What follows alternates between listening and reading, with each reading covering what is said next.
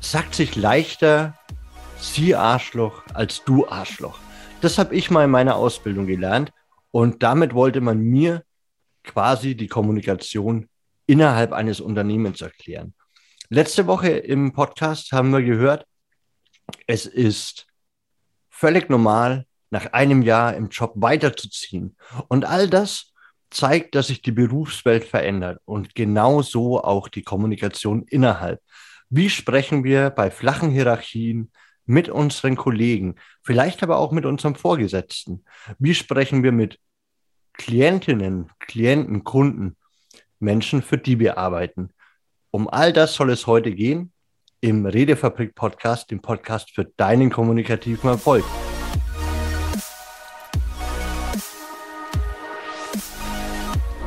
Und wie immer mache ich das nicht alleine, sondern mit dem wunderbaren Sascha. Hi Sascha. Hallo Daniel, schön, dass du da bist, schön, dass ihr uns wieder zuhört, liebe Hörer und Hörerinnen. Und ja, bin gespannt, was wir so an Impulsen wieder sammeln heute. Genauso geht es mir auch. Es ist ja immer ein, eine Open Source quasi ohne Skript. Wer das, wer sich von euch schon immer gefragt hat, wie machen die das eigentlich? Hm. Wir machen es tatsächlich so, dass wir uns vorher kurz zusammensetzen. Das sind auch keine drei Stunden Vorbereitung, denn ehrlich soll es sein. Und genau so kommunizieren wir auch innerhalb der Redefabrik. Mit sehr viel Ehrlichkeit, mit sehr viel Liebe, Freude und Verständnis füreinander. Und wir stellen immer wieder fest, dass wir damit sehr, sehr gut fahren. Es gibt allerdings auch immer wieder Unternehmen, in denen sehr spitze, fast schon konservative Hierarchien gelten, wo gesiezt wird, was für mich auf jeden Fall einer der größten Punkte ist, die am Absterben sind. Das Du wird immer mehr salonfähig und das genieße ich auch ganz ehrlich, denn gerade ich als Kommunikationskoordinator kommuniziere fast täglich mit bis zu 20 Freelancern. Und wenn ich mir da immer Gedanken machen muss, ob das jetzt höflich genug war, dann würde ich vermutlich irgendwann dran verzweifeln. Und darum habe ich es mir zum Beispiel zur Aufgabe gemacht, einfach ehrlich aus dem Herzen raus zu kommunizieren, die Dinge beim Namen zu nennen. Und das fällt oft nicht leicht. Ja, das fällt sicherlich oft nicht leicht. Das kann ich gut nachvollziehen, Daniel, was du sagst. Ähm, und ähm, da kommt zumindest was bei mir immer mal wieder so, kommt wieder ein Thema, das grundsätzlich in meiner persönlichen und kommunikativen Entwicklung dann äh, eine, ein Hindernis war. Haben wir, glaube ich, auch schon mal äh, kurz drüber gesprochen gehabt. Bei mir ist es dann auch ganz stark so, ja, ich will ehrlich kommunizieren, gerade auch mit anderen Mitarbeitern oder mit Vorgesetzten. Und ich merke, gerade wenn es vielleicht Mitarbeiter sind, die schon mehr Erfahrung in dem Business haben, je nachdem, was es ist. Oder wenn ich mit Vorgesetzten spreche, dann kickt ganz gern wieder rein, hm, kann, soll ich das jetzt so, ähnlich, äh, so ehrlich ansprechen? Was denkt dann die Person? Ähm, Habe ich überhaupt das Recht, da jetzt was zu sagen in der Hierarchie, in der ich drin stehe? Oder mit einem kleineren Erfahrungsschatz als der vielleicht bei meinen Kollegen, der ist. Und da habe ich schon gemerkt, das ist aber bei mir grundsätzlich ein persönliches Hindernis, einfach diesen Fokus auf den Eindruck im Außen ein Stück weit loszulassen, ein Stück weit unabhängiger zu werden, mehr in die Selbstverantwortung zu gehen und ähm, das einzubringen, was mir, was mir wichtig ist. Weil wenn ich es nicht tue und wenn ich nicht für mich einstehe, wird es höchstwahrscheinlich auch niemand anders tun sei denn, du hast richtig aufmerksame und richtig gute Kollegen, dann gibt es das auch, äh, habe ich auch schon erlebt. Und gleichzeitig ähm, ist es, glaube ich, da äh, wichtig, in die Selbstverantwortung zu gehen und dann zu über, höchstens zu überlegen, okay, wie kommuniziere ich das, was ehrlich in mir drin ist.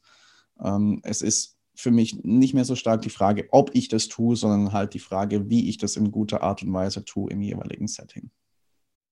Ja, und ich muss da ein Zitat von Cher denken. Cher hat mal gesagt, es ist nicht jeden Tag leicht, Cher zu sein, aber wenn ich es nicht tue, tut es niemand. Mhm. Und das Zweite, was mir sofort aufgefallen ist und woran ich denken musste, ich weiß gar nicht, ob ich es im Podcast schon mal erwähnt habe. Ich habe eine Hausaufgabe bekommen von meinem Mentor Benedikt. Das Prinzip Selbstverantwortung, dieses Buch von Richard Sprenger, hat mich wirklich fertig gemacht. Ich glaube, ich habe noch nie an dem Buch so lang gelesen, noch nie so oft unten angekommen, wieder oben angefangen, weil ich mir dachte, okay, krass, das kann so eigentlich nicht stimmen. Und es geht um genau das, was du gesagt hast, die Selbstverantwortung mhm. und die mit in Unternehmen einzubringen. Das ist natürlich, es ist eine spannende Zeit. Viele Unternehmen möchten so sein, sind aber noch nicht so. Und Selbstverantwortung ist das A und O für den heutigen ja, digitalen Nomaden, für FreelancerInnen, für ja, aber auch eben Angestellte und Angest äh, in, in jeder Form. Denn was bringt es mir, immer so zu tun, als wäre ich für irgendwas nicht zuständig? Und da liegt, glaube ich, wie sagt man das jetzt schön, naja, der Hund begraben. Wenn ich keine Verantwortung für mein Handeln übernehme und die Dinge nicht aus einem aus einer Metaebene sehen kann, dann glaube ich, habe ich immer wieder diese Themen, gerade bei flachen Hierarchien. Du sagtest jetzt Mitarbeiter und Mitarbeiterinnen. Da fällt mir immer ein, ich habe mal zu meinen Kollegen bei, in meiner Ausbildung habe ich immer Mitarbeiter gesagt, bis mein Chef kam und sagte, ist dir eigentlich der Unterschied zwischen Kolleginnen und äh, Mitarbeiterinnen bekannt? Und ich so, nö. Also ich habe Mitarbeiterinnen, du hast nur Kolleginnen. so. Und also für alle unserer Hörerschaft, die sich das fragen, wo ist denn der Unterschied? Also MitarbeiterInnen sind dir meist hierarchisch, ob ja, wahrscheinlich auch fachlich meist untergestellt, untergeordnet. Kolleginnen sind an dieser Stelle meist auf Augenhöhe. Und dann gibt es eben noch diese ganz flachen Hierarchien, wo es schon Geschäftsführer gibt, wo es vielleicht Menschen gibt, die von sich aus mehr Verantwortung übernehmen. Hm. Und gerade da wird es, glaube ich, knifflig. Denn wie sage ich jetzt jemandem auf Augenhöhe, dass er gerade vielleicht mehr aus sich rausholen könnte oder ich der Meinung bin, dass er mit seiner Leistung das Unternehmen zu mehr Erfolg bringen könnte. Denn es ist, glaube ich, in ganz vielen Arbeitskräften noch verankert, dieses, naja, ich bin ja nicht der Chef. Also Dienst nach Vorschrift, was mhm. außerhalb meines, so, also ich höre das immer wieder, das steht aber so nicht in meiner Stellenbeschreibung. Und das ist eigentlich ein echt komischer Satz, denn wenn ich dann in Dialogen bin, höre ich meistens auch den zweiten Satz, der damit absolut kollidiert. Ja, aber ich möchte doch mehr Verantwortung.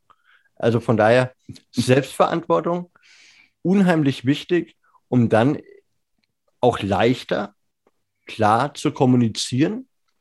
Denn wenn ich, und das ist so, so meine Quintessenz aus diesem Buch, und mein erster Chef hat das tatsächlich auch mal zu mir gesagt, ob du jetzt Auszubildender, Auszubildende bist oder der Chef.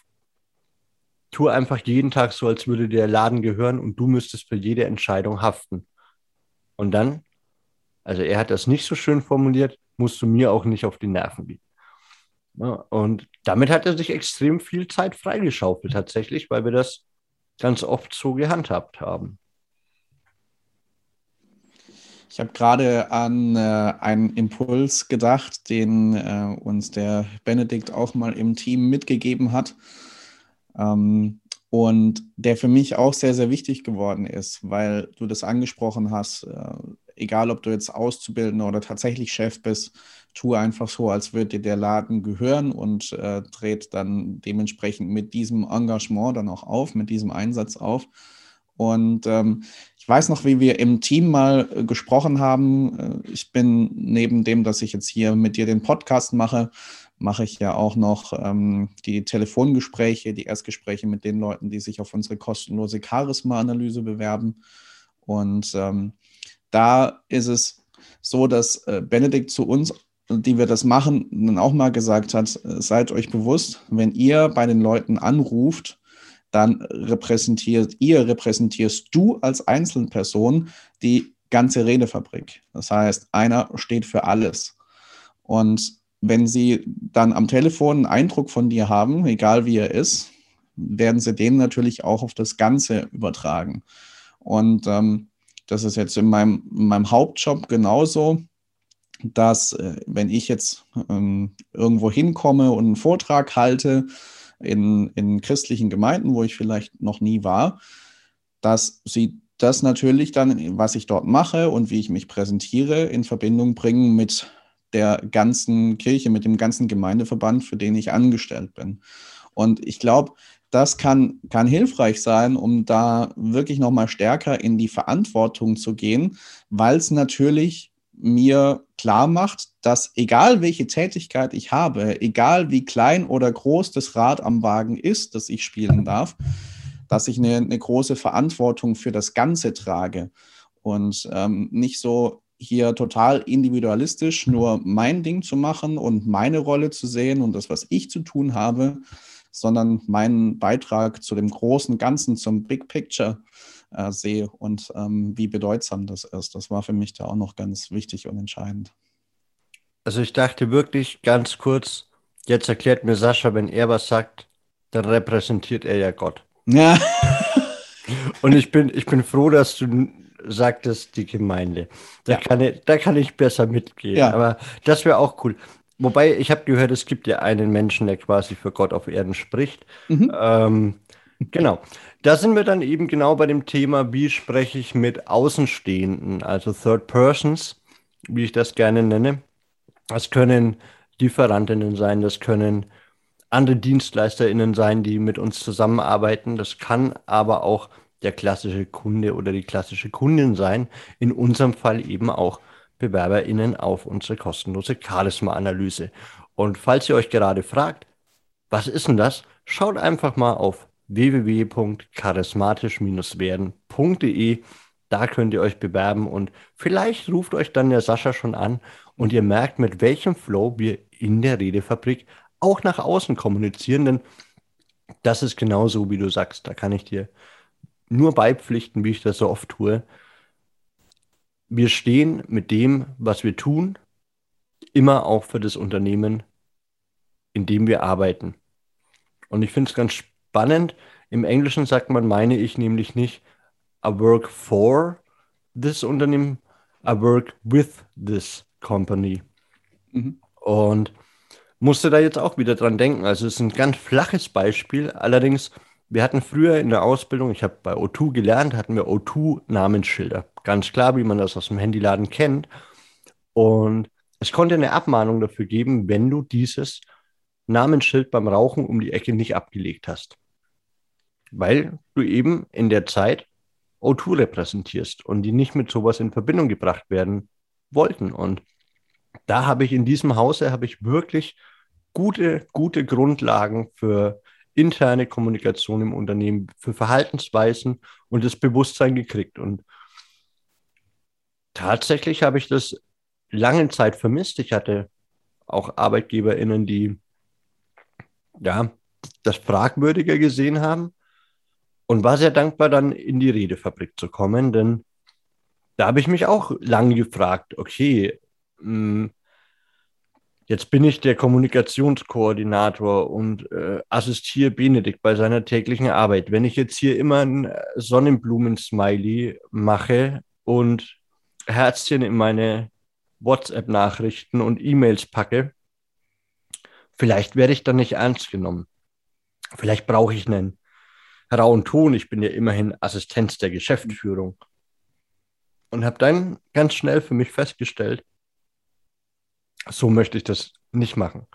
Ich möchte eben in, diesem, in dieser guten Absicht kommunizieren. Ich sehe bei meiner Arbeit ganz oft das, was wir mit der Redefabrik erreichen. Wir berühren unheimlich viele Menschen auf YouTube, wir berühren unheimlich viele Menschen über den Podcast, in unseren Seminaren, in unserem Mentoring-Programm, in unseren Online-Kursen. Also wir haben ganz, ganz viele Berührungspunkte mit Menschen, die sich entwickeln möchten, die auch von uns erwarten, dass wir Kommunikation und Charisma bereits verinnerlicht haben. Und es war am Anfang schon eine Herausforderung für mich, die ich mir aber gerne gestellt habe, um dann zu merken, Also richtig erfolgreich kommunizieren, hm, das hatten wir ja in den letzten Folgen schon mal.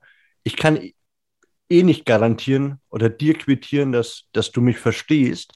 Also kann ich nur mein Bestmögliches tun, um nach außen hin oder besser gesagt für mich zu sagen, okay, ich habe heute wieder so mit meinen Kolleginnen gesprochen, dass keine Fragen offen bleiben können in meiner Wahrnehmung. Und dann bin ich der Meinung, bin ich auch immer ein bisschen auf mein Gegenüber angewiesen. Ob er nochmal nachfragt, ob er das so akzeptieren kann, wie, auch wenn es ihm vielleicht gerade nicht gefällt oder wir unterschiedlicher Meinung sind, unterschiedliche Standpunkte. Und da zeigt sich dann auch die Qualität der Kollegialität, finde ich, wie wir auch, also ich sag mal, wir können den ganzen Tag immer schmusen miteinander, nur ob wir wirklich gute Kolleginnen sind, das zeigt sich dann, wenn wir auch mal unterschiedlicher Meinung sind oder wir vielleicht auch Dinge umsetzen müssen, die wir im ersten Moment gar nicht verstehen und das persönlich anders gemacht hätten, immer in Bezugnahme auf diesem großen Ganzen. Und da würde mich tatsächlich mal interessieren, ach doch, Sascha, jetzt reden wir ja die ganze Zeit von, von Kollegialität und Offenheit. Wie ist das denn in der, in der Kirche? Ich stelle mir das immer ganz konservativ vor und da gibt es ja ganz viele festgefahrene Dinge. Mhm.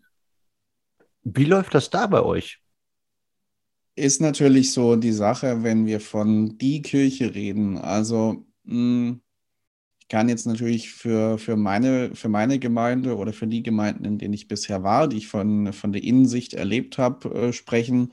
Insgesamt ist die, ist die christliche Szene natürlich sehr, sehr, sehr, sehr vielschichtig. Also auch die, die gemeindliche Szene. Du hast die beiden Großkirchen, die natürlich eine gewachsene Tradition haben, die über mehrere Jahrzehnte, Jahrhunderte reicht. Und ich sage es immer so, Traditionen, und das können wir natürlich auch wieder auf Unternehmen übertragen, wenn sie ein gewisses Alter erreicht haben und ähm, wenn sie schon eine gewisse Geschichte haben. Traditionen können natürlich etwas sehr, sehr Positives sein, weil ich gewisse Prozesse nicht von Grund auf jetzt neu denken muss und neue Konzepte von Null auf erarbeiten muss. Und weil ich schon auf eine Geschichte zurückgreifen kann, wo wir festgestellt haben oder im besten Falle festgestellt haben, was, wenn ich es mal so pragmatisch sage, was funktioniert und was nicht funktioniert. Und das ist schon, glaube ich, auch ein großer Bonus, den äh, die, die Großkirchen an der Stelle haben. Ähm, in langer, Jahrzehnte, Jahrhunderte langer Praxis, Glaubenspraxis und Arbeit mit Menschen ähm, schon auch einen gewissen Erfahrungsschatz und Weisheitsschatz sich angesammelt zu haben. Gleichzeitig können Traditionen echt auch etwas sein, was sehr lähmend ist. Also ich war auch schon in Gemeinden, da versuchst du neue Anstöße zu geben, die vielleicht jetzt bisher noch nicht so in den, in den Köpfen der Leute drin waren. Und dann kommt dann von leitenden Mitarbeitern, habe ich dann den Satz oft gehört, äh, nee, machen wir nicht. Und dann fragst du nach der Begründung, äh, warum wir jetzt bei dem alten Muster bleiben. Ja, das haben wir schon immer so gemacht. Und da merkst du dann, wie hinderlich auch eine Tradition sein kann, wenn es halt dran ist, die auch ein Stück weit zu verlassen oder ein Stück weit zu modifizieren, weil sich die Welt außenrum auch ein Stück weit geändert hat. Nicht, dass wir unsere grundlegende Botschaft ändern, aber dass wir die Art und Weise, äh, wie wir diese Botschaft verpacken, in welchen Formen wir sie präsentieren, vielleicht überdenken sollten und äh, vielleicht auch ändern sollten. Und dieser Satz, der ist mir echt häufig begegnet, haben wir schon immer so gemacht. Und ich war mal bei einem Kongress, wo einer dann gesagt hat, kennt ihr den ersten Satz einer sterbenden Gemeinde, einer sterbenden Kirche? Das ist genau dieser Satz. Das haben wir schon immer so gemacht. Ja. Ähm, Wenn es nicht mehr die Erlaubnis gibt, auch diese Dinge mal in Frage stellen zu dürfen, überdenken zu dürfen und vielleicht auch einen anderen Kurs mal einzuschlagen. Ähm, das ist, glaube ich, ganz, ganz wichtig in Organisationen, die eine langjährige Geschichte haben, sich wirklich diese Offenheit zu bewahren und die eigene Tradition, die eigene Geschichte nicht absolut zu setzen, so nach dem Motto, das war schon immer so und es muss auch immer so bleiben. Und ähm, es war ganz interessant. Jetzt ähm, ist ja auch die Frage, wenn du was Neues anstoßen möchtest, gerade wenn es schon gewachsene Strukturen gibt, ich stand vor ein paar Monaten ähm, vor dem Wunsch, hier in der Gemeinde, wo ich bin, in meinem Leitungsgremium, ähm, Impulse zu setzen, dass wir uns wirklich nochmal konkret Gedanken machen, wo wollen wir als Gemeinde die nächsten Jahre hin? Äh, was ist unser Auftrag? Was sind unsere Ziele, die wir uns setzen für die kommende Zeit, für die kommenden Jahre? Was ist, was macht uns als Gemeinde aus? Wofür stehen wir? Wofür stehen wir auch nicht? Und das wirklich nochmal klar zu kriegen, also ein Gemeindevisionsprozess, wie wir das nennen, ähm, zu machen. Und ich wusste so ein bisschen oder ich konnte mir vorstellen, dass ähm, die leitenden Mitarbeiter hier, für, für die das schon nochmal etwas, etwas Neues ist, ähm, so ein konzeptioneller, ein längerer konzeptioneller Prozess mal anzugehen. Ich habe mich dann gefragt, wie kommuniziere ich es? Ähm, hier auch wieder authentisch ehrlich zu sein. Das war als Wunsch in mir drin und ich habe auch geglaubt, dass das für uns gut ist. Und mein Kollege hier, mein Pastorenkollege, der hat sich auch in so einen Prozess schon ausführlich reingearbeitet, hat er schon mit zwei anderen Gemeinden erfolgreich gemacht. Und dann habe ich meinem Leitungsgremium vorgeschlagen, was haltet ihr davon, wenn wir uns das mal von meinem Kollegen vorstellen lassen, diesen Prozess? Ganz unverbindlich, hören wir uns das mal an, was der beinhaltet. Und dann können wir auf der Grundlage entscheiden, ob wir das machen wollen oder nicht. Und dann hat er uns das präsentiert. Und ähm, am Anfang vor der Vorstellung da haben sie noch überlegt, ja, ähm, ist grundsätzlich interessant, aber jetzt zu dem Zeitpunkt Corona-Thematik und so haben wir da nicht andere Themen und so. Und ich hätte dann, weil sie mir ein Ja, aber gegeben haben, ich hätte kommunikativ auf ihr Aber eingehen können und versuchen, diese Bedenken wegzukriegen. Ich habe mich allerdings auf ihr Ja gestürzt, das sie mir gegeben haben. Sie haben gesagt, also es ist grundsätzlich ein interessantes Thema, verstehe ich das richtig? Und ähm, dann habe ich mir von Ihnen einen Termin geben lassen, ähm, wo es für, die, für Sie dann gut gepasst hat, sich das mal unverbindlich vorstellen zu lassen. Dann kam die Vorstellung und dann haben wir einen Monat später haben wir unsere Eindrücke ausgetauscht bei der nächsten Sitzung. Und ja, dann war natürlich die Frage, könnt ihr euch das vorstellen, sollen wir das angehen, sollen wir das für uns hier machen? Und dann wieder ein Ja, aber. Ja, also so ein Prozess, der klingt echt spannend, sollten wir wahrscheinlich auch angehen. Aber jetzt gerade ah, hier nur online möglich mit Sitzungen, das ist für solche grundlegenden Diskussionen schon schwierig. Ich bin nicht auf die Arbe gegangen, ich habe hab mich aufs Ja gestürzt und habe gesagt, also wir können festhalten, dass wir einen Konsens darüber haben, dass wir diesen Prozess angehen werden. Wir sind uns noch nicht ganz klar über den Zeitpunkt, aber dass wir es machen werden, ist konsensfähig. Ist das so korrekt? Haben sie bejaht. Dann stand es so im Programm. Und dann musste ich jetzt schon nicht mehr diskutieren, ob wir das machen, sondern es war nur noch die Frage des Zeitpunkts. Anfang nächstes Jahr werden wir es angehen und bin sehr gespannt, wie das dann laufen wird und was es auch an Veränderungen dann mit sich bringt. Mega geil. Und wer von euch jetzt nicht zurückspulen möchte, das war wirklich verhandlungssicher. So, äh, oft hören wir nur dieses Aber und ich finde es mega cool, dass du das so umgesetzt hast.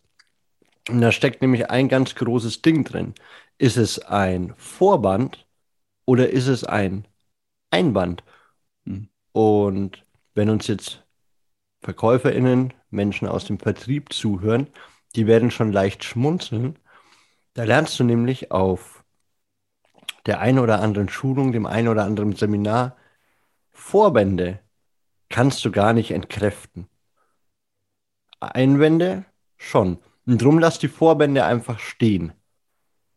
Und das hat Sascha natürlich hier sehr, sehr brillant gemacht. Und das ist natürlich, man merkt da einfach auch, wie kommunikativ erfolgreich du bist. Ich nehme an, du hast ein paar unserer Folgen im Podcast gehört. Und wenn ihr sagt, Mensch, dazu hätte ich Fragen. Da möchte ich einfach noch mehr wissen. Diese Lifehacks, dann schreibt uns an podcast.redefabrik.net. Der kleine Werbespoiler oder der kleine Werbeeinschub wie immer. Und wir stellen uns wirklich, wirklich gerne euren Fragen, nehmen das in die nächsten Folgen mit auf. Und ich möchte nochmal zurückspringen aus diesem konservativen, du sagtest, wachsende, gewachsene Strukturen, finde ich einen sehr, sehr schönen Begriff. Also das ist Sprachstilbewertung 1,0, auch in der B-Note. Muss ich, musste ich sehr schmunzeln, werde ich mir in mein Notizbuch schreiben. Und musste da tatsächlich an meinen Opa denken, der mir gesagt hat, Mensch, und also mein Opa, der ist in unheimlich vielen Vereinen, Kolping und Stängerverein und äh, Alpenverein und macht ganz viel und hat gesagt, ey, uns gehen die jungen Mitglieder flöten. So, es kommt einfach nichts mehr ran. Ob im Alpenverein hat vielleicht jetzt gerade so ein bisschen Boom wieder, hm, aber ob, ob das jetzt im Chor ist, ob das bei Kolping ist, so ganz viele. Und da ist mir dann auch sofort aufgefallen, naja, klar, junge Menschen wollen Innovation. Wir lernen, innovativ zu sein, uns systemflexibel oder situationflexibel auf neue Ereignisse einzustellen. Wir leben viel, viel schneller als die Generationen vor uns. Wir können instant kommunizieren. Ja.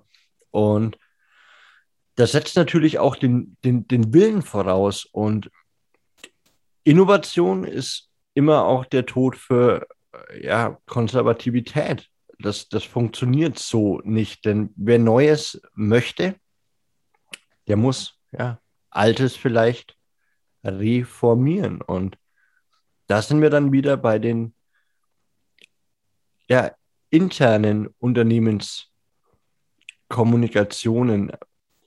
Das ist oft nicht leicht, seine eigene Idee zurückzustellen oder das Ego oder das Geltungsbedürfnis. Ganz oft sind wir sauer auf Kolleginnen, weil wir uns übergangen fühlen oder nicht gehört. Und dabei ist es aber so wertvoll, immer wieder den Blick darauf zu richten, was ist das große Ganze, wie möchte ich mich in diesem Unternehmen einbringen, so wie du es vorhin sagtest. Egal wie klein das Rädchen, ich sage jetzt mal, im Uhrenberg ist. So. Es funktioniert nur, wenn alles ineinander greift. Und darum ist es so wichtig, dass wir uns bewusst machen, nicht jede Idee kann gehört und gesehen werden. Nicht jeder Input ist so wertvoll für alle, wie wir ihn gerade finden. Und dennoch ist es total, ja, unverzichtbar, dass du an dieser Stelle nicht aufgibst, sondern vielleicht zu einem späteren Zeitpunkt nochmal fragst oder in einem 1 zu 1 Gespräch sagst, Mensch, ich hatte hier doch eine tolle Idee. Wieso ist das denn gerade nichts? Ja, und dazu gehört einfach, dass man sich auch in, in Meetings beispielsweise immer wieder traut, nach vorne zu gehen. Und vielleicht sind die ersten 20, 30, 40, 50 Ideen alle abgeschmettert worden. Es bedeutet nicht, dass du nichts zu sagen hast. Es bedeutet nur, es war vielleicht nicht der richtige Rahmen. Und beim 51. Mal kann deine Idee, dein Teil, sich in dein Unternehmen einzubringen, der wertvolle, wachsende Moment für ein schon laufendes Rad sein. Und da gilt es wirklich, immer motiviert zu bleiben. Definitiv, ja. Das, äh, das kann ich nur unterstreichen. Und ähm, ich glaube gleichzeitig auch, wie du gesagt hast, diese, diese Hartnäckigkeit auch ein Stück weit zu haben, äh, immer wieder auch die, die eigenen Ideen einzubringen. Und wenn die abgelehnt werden, das muss nicht unbedingt an mir oder mangelnder Kompetenz liegen, das kann im Rahmen liegen, das kann daran liegen, dass meine Idee vielleicht gut war, aber auf Leute trifft, die die noch nicht genau fassen können oder den Wert dahinter noch nicht genau sehen. Ähm, und gleichzeitig habe ich auch bei mir schon gemerkt, wenn ich mit bestimmten Ideen nicht durchkomme, kann es bei mir auch dazu führen, dass das die Idee in meinem Denken weiter schleift. Und ähm, glaube ich auch gut, diese, diese Bereitschaft mitzubringen, ähm, jetzt nicht jeder Kritik oder jedem Einwand, der kommt, dann blind zu folgen, so nach dem Motto, ja, die anderen wissen es wahrscheinlich besser, die haben recht.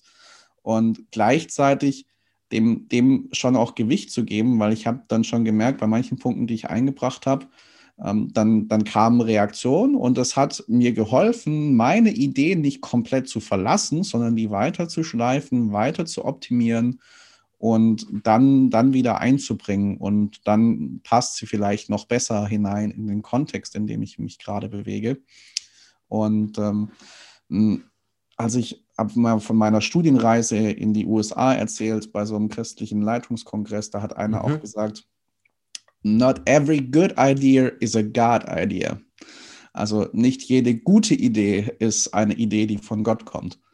Und ähm, diese Bereitschaft zu haben, die guten Ideen nicht komplett zu verlassen, sondern sie weiter zu schleifen, bis es wirklich eine richtig, richtig gute, ob du es jetzt göttliche Ideen nennst oder ähm, die, die beste Idee aus deinem innersten Kern, aus deinem wahrsten Kern. Ähm, und diese Bereitschaft mitzubringen, ja, das darf sich bewegen, das darf sich schleifen und dann bringe ich es ein und wir arbeiten gemeinsam daran, die beste Lösung zu finden. Es geht am Ende nicht darum, wer, wer sich jetzt durchsetzt und wer konkret recht hat, sondern es geht darum, das einzubringen, was dann den größten Mehrwert für dieses, die eigene Aufgabe, für das eigene Unternehmen dann liefert.